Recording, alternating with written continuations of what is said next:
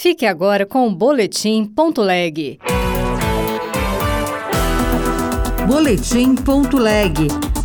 As últimas notícias do Senado Federal para você.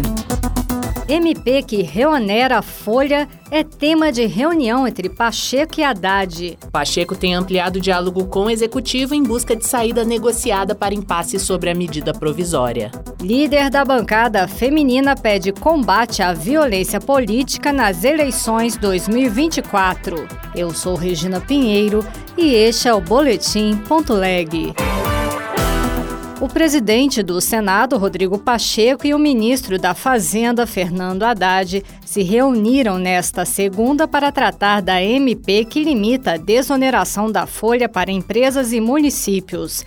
A repórter Marcela Diniz tem mais informações. A reunião entre o presidente do Senado Federal, Rodrigo Pacheco, e o ministro da Fazenda, Fernando Haddad, foi mais uma etapa das discussões sobre a medida provisória que reonera a folha de pagamento de 17 setores da economia. O líder do governo no Senado, Jacques Wagner, do PT da Bahia, esteve presente na reunião entre Pacheco e Haddad e foi o único a falar com a imprensa na saída. Evitou abordar o teor do encontro, mas afirmou que ainda haverá conversa com o presidente da Câmara, Arthur Lira, e que a MP não não será devolvida. Além disso, frisou que o prazo de 90 dias para o início dos efeitos da MP permite que os diálogos continuem. Não, não tem devolução. Eu, da última vez que saí daqui, eu já disse que estava fora do cardápio a devolução. Como você tem a noventena, eu acho que qualquer coisa só deve acontecer na retomada dos trabalhos. Está se preparando isso. Eu não vou falar de qual avanço que houve, porque só existe avanço quando bater o martelo. Foram muitos os pedidos de parlamentares para a devolução, sem análise da medida provisória que limita a desoneração prevista em lei promulgada pelo Congresso no fim de 2023.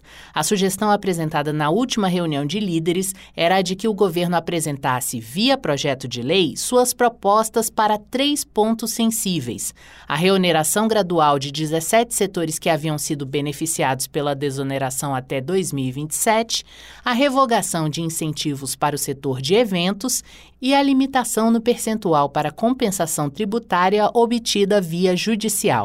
Em outubro, teremos eleições municipais e a violência política preocupa muitas mulheres que desejam se candidatar a um cargo no executivo ou no legislativo local. A líder da bancada feminina no Senado defendeu o combate mais efetivo desse tipo de crime.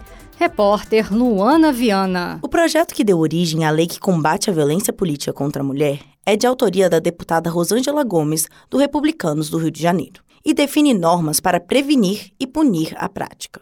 De acordo com a legislação, serão garantidos os direitos de participação política da mulher, a proteção contra a discriminação e a desigualdade de tratamento em relação aos homens no acesso às instâncias de representação política e no exercício das funções públicas.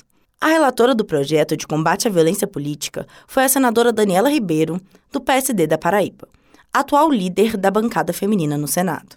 Ao comentar a expectativa em relação às eleições municipais de outubro, ela destacou a necessidade de aprimorar a legislação. A violência política ela tanto pode ocorrer na campanha eleitoral como também no exercício do mandato. Então o que, que nós precisamos, inclusive com relação à lei, é ainda a gente dá para a gente melhorar ainda mais a lei para que a tipificação do crime ele tenha mais segurança, como aconteceu com o crime de bullying. Você ter testemunhas, você isso é, se, se é reiterado, né, para que a gente possa fazer com que esses que ainda não compreenderam da importância importância da mulher na política possam parar com esse tipo de atitude. A violência política de gênero pode ser caracterizada como todo e qualquer ato que tenha como objetivo excluir, impedir ou restringir o acesso de mulheres a espaços políticos.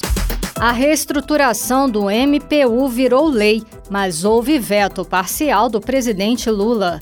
A repórter Júlia Lopes tem as informações foi sancionada com veto parcial pelo presidente Lula a lei que reestrutura cargos do Ministério Público da União. A reorganização inclui 360 vagas de analista e 200 de técnico. No entanto, com a justificativa de inconstitucionalidade, o executivo vetou o trecho da lei que permitiria ao procurador-geral transformar postos efetivos vagos em funções comissionadas sem aumentar despesas. Outro trecho vetado autorizava o procurador-geral da República a elevar as funções de confiança e cargos em comissão do MPU desde que o aumento de despesas estivesse de acordo com a Lei de Diretrizes Orçamentárias vigente. Outras notícias estão disponíveis em senado.leg.br barra rádio. Você ouviu Boletim.leg. Notícias do Senado Federal.